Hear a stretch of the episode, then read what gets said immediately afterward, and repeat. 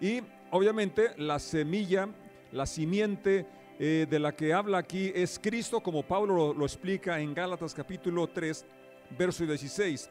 Dice de la siguiente manera, ahora bien, a Abraham fueron hechas las promesas y a su simiente. No dice, y a las simientes como si hablase de muchos, sino como de uno, y su simiente, la cual, y a tu simiente, la cual es Cristo, la semilla. Esa, esa simiente o la semilla, que es la, la palabra más fácil de eh, comprender, la semilla, se refiere precisamente eh, a Jesucristo que viene, a Emanuel que viene, está aquí en la tierra y que ahora vive en nuestros corazones y está produciendo eh, esa vida que le honra, que le glorifica. Esto es realmente buena noticia porque el ser humano no tiene la capacidad de producir las obras que Dios espera que produzcamos y las obras que anhelamos nosotros producir. Pero cuando entendemos esta realidad que Jesucristo ahora vive en nosotros porque ha nacido la simiente, la semilla, es aquella que tiene la capacidad de reproducirse según su especie y eso es lo más glorioso que pudiéramos ver y entender y experimentar. Pueden tomar su asiento los que están aquí en el auditorio, allá en su casa, pues están cómodos, no tan cómodos que se vayan a dormir o a perder de seguirnos. Bien, entonces, eh, no es de la simiente del hombre porque no es, aunque Jesucristo fue hombre, no es de origen humano. Y eso es lo singular, eso es lo, espectacular, eso es lo glorioso del Evangelio. Emanuel, como más adelante vamos a leer, que se anunció que nacería y vendría de una mujer, vendría, nacería de una, de una virgen. Una promesa hecha a Abraham también, donde se incluía que de su simiente vendría una bendición para todas las naciones. En el capítulo 22 de Génesis, verso 18 dice, y en tu simiente serán bendecidas todas las naciones de la tierra, porque tú has obedecido mi voz. Entendemos que no se refería a Isaac, no se refería a Jacob, sino que también estaba haciendo alusión a Jesucristo, como dijo Pablo, el, la simiente es Cristo. En Hechos 3:25 también Pedro refiere acerca de esta promesa hecha a Abraham. En Génesis menciona que serían benditas todas las naciones, no solamente Israel, todas las naciones. Y qué bueno que llegó a nuestra nación, a México, y tenemos esa bendición también de tener la, no solo la promesa, sino la semilla, la simiente en nosotros. Dice Hechos 3:25, vosotros sois hijos de los profetas y del pacto que Dios hizo con vuestros padres al decir a Abraham, y en tu simiente serán benditas todas las familias de la tierra. Qué afortunados somos que esa bendición llegó a tu familia, llegó a nuestra familia, a, los que aquí estamos hoy reunidos y también a familia, casa de oración y a tu familia, que a ti que me estás mirando allá en tu casa, pues qué, qué afortunados que no se limitó a una nación, nunca fue el plan de Dios que fuera una nación, sino a todas las naciones, pero también a todas las familias de la tierra. Isaías en su capítulo 7, verso 14 dice, por tanto, el Señor mismo os dará una señal. He aquí, una virgen concebirá y dará a luz un hijo y le pondrá por nombre Emanuel. Qué, qué pro, promesa tan preciosa y que se cumple precisamente en Jesucristo porque Él es Emanuel, él, él es Dios con nosotros. Y la señal es esta, que habría una concepción singular, milagrosa, porque eh, el milagro no es el nacimiento, eh, fue un nacimiento natural a la hora del parto, que incluso llevaron una ofrenda como la ley lo, lo, requería. El milagro está en la concepción y que dice, siendo virgen, concibió y dio a luz un hijo y le pondrán por nombre Emanuel. La señal es algo, era algo extraordinario y sigue siendo extraordinario, fuera de lo común, que nunca pasó ni ha vuelto a pasar. En Lucas nos relata este acontecimiento cuando se verifica la profecía de Isaías y la dada por Dios desde el inicio en Génesis capítulo 3 que ya leímos. Dice el capítulo 1 de Lucas versos 26 al 38. Cuando Elizabeth estaba en su sexto mes de embarazo, Dios envió al ángel Gabriel a Nazaret, una aldea de Galilea, a una virgen llamada María. Ella estaba comprometida para casarse con un hombre llamado José, descendiente del rey David. Gabriel se le apareció y dijo, saludos mujer favorecida, el Señor está contigo. Otra versión agrega o dice, bendita eres entre las mujeres. Confusa y perturbada, María trató de pensar lo que el ángel quería decir.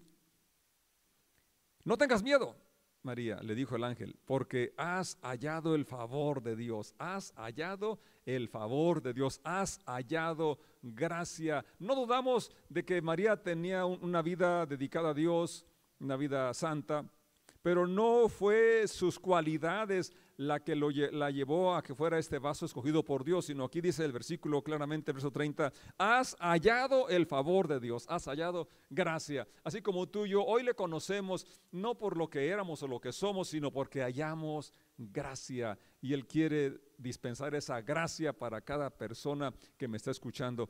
Él quiere hallar esa, Él quiere que tú sepas que has hallado gracia delante de Dios, que por gracia es que somos salvos por la fe. Y le dice el ángel a María, concebirás y darás a luz un hijo y le pondrás por nombre Jesús.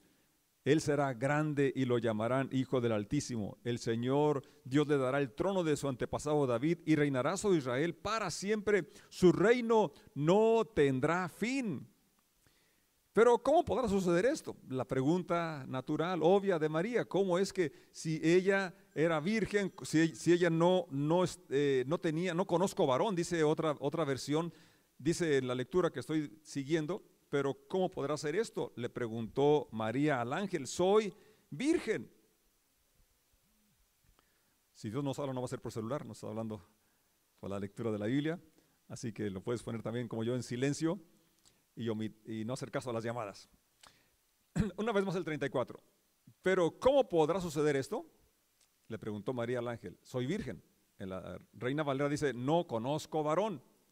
Ella sabía que para embarazarse tendría que, eh, en la forma natural, era a través de la relación sexual, donde su óvulo iba a ser fecundado, ¿verdad? A través del esperma depositado por un varón. Pero eh, como estamos viendo, es algo singular, algo milagroso, la intervención de Dios, como ya venía hablándose de la semilla de la mujer, vendría eh, el, que aplastaría la cabeza a la serpiente.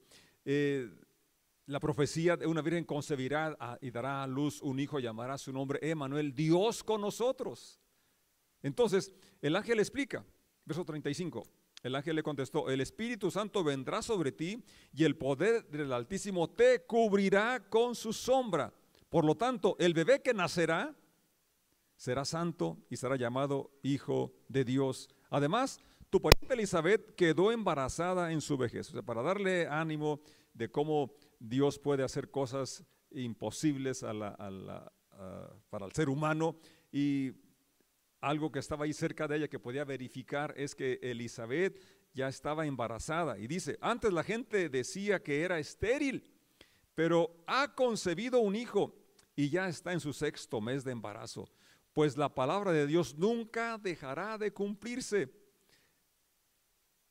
Pues nada es imposible para Dios, dice otra versión. Pues nada es imposible para Dios. Yo te invito a que repitas conmigo esta palabra. Pues nada es imposible para Dios. Esto es realmente algo que podemos decir con toda confianza porque lo hemos verificado a través de los años que, estamos caminando sirviendo al Señor.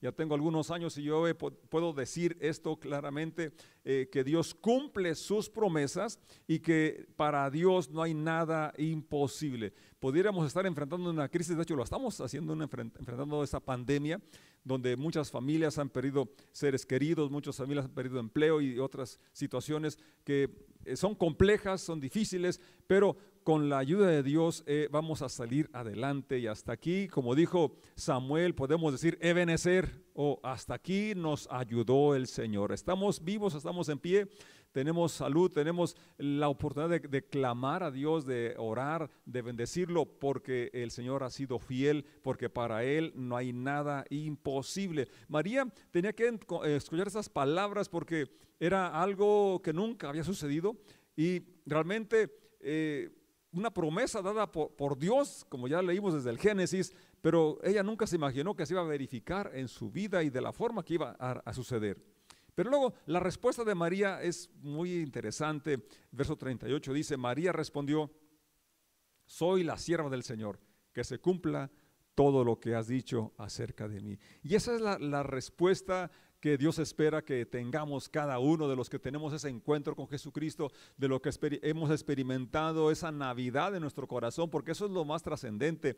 Cuando experimentamos ese nuevo nacimiento que Jesús viene y nace en nuestro corazón, Aún cuando estaba peor que el pesebre, Él vino y nació en mí. Y esto es lo que cambia mi eternidad, es lo que cambia la historia y puedo decir un antes de Cristo y un después de Cristo. ¿De qué, de qué, serviría, de, qué sirve que, que, se festeje y que sea una realidad el hecho del nacimiento de Jesús en la tierra si no nace en mi corazón, en tu corazón? Pero lo, lo glorioso es que sí, Él nació en mi corazón y si no ha nacido en el tuyo, hoy es tu día, esta es tu oportunidad. Creo que eh, los evangelios están claros en cuanto a este acontecimiento, porque es algo que eh, impactó sus vidas. Los evangelistas que nos relatan este acontecimiento, que son Mateo y, y Lucas, son muy precisos en muchos detalles. Juan simplemente dice, y aquel verbo fue hecho carne y habitó entre nosotros y vimos su gloria, gloria como del unigénito del Padre lleno de gracia y de verdad. Y eso es esa palabra importante, unigénito, único en su género.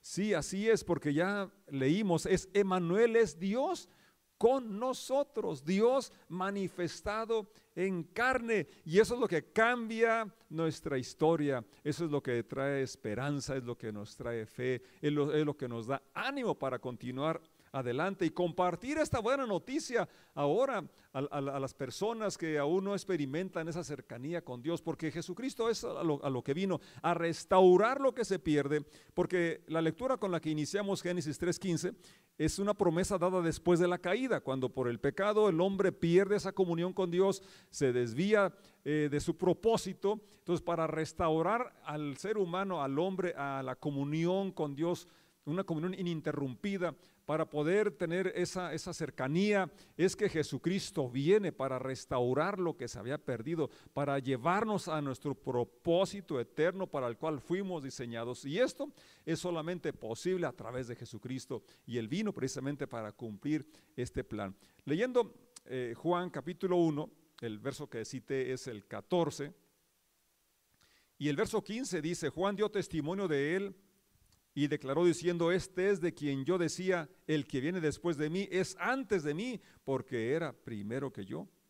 Porque de su plenitud tomamos gracia sobre gracia. Pues la ley por Moisés fue dada, pero la gracia y la verdad vinieron por medio de Jesucristo. A Dios nadie le vio jamás. El unigénito Hijo que está en el seno del Padre, Él le ha dado a conocer. Una vez más utiliza esa palabra unigénito Hijo. Es único en su género, en su especie, y Él nos ha dado a conocer al Padre, nos ha dado a conocer a Dios. Ojalá que todos podamos tener este tiempo de que se recuerda el nacimiento de Jesucristo como dije, no solamente tenerlo como un hecho histórico, como un acontecimiento, sino como una vivencia, como una experiencia que ha nacido en nuestro corazón y esto cambia nuestra eternidad, esto cambia nuestro sentido porque encontramos propósito en la vida y encontramos la seguridad de que está en nosotros, porque en su simiente eh, eh, es en Él, es decir, él es la simiente, es la semilla que está en nosotros. No tenemos un conocimiento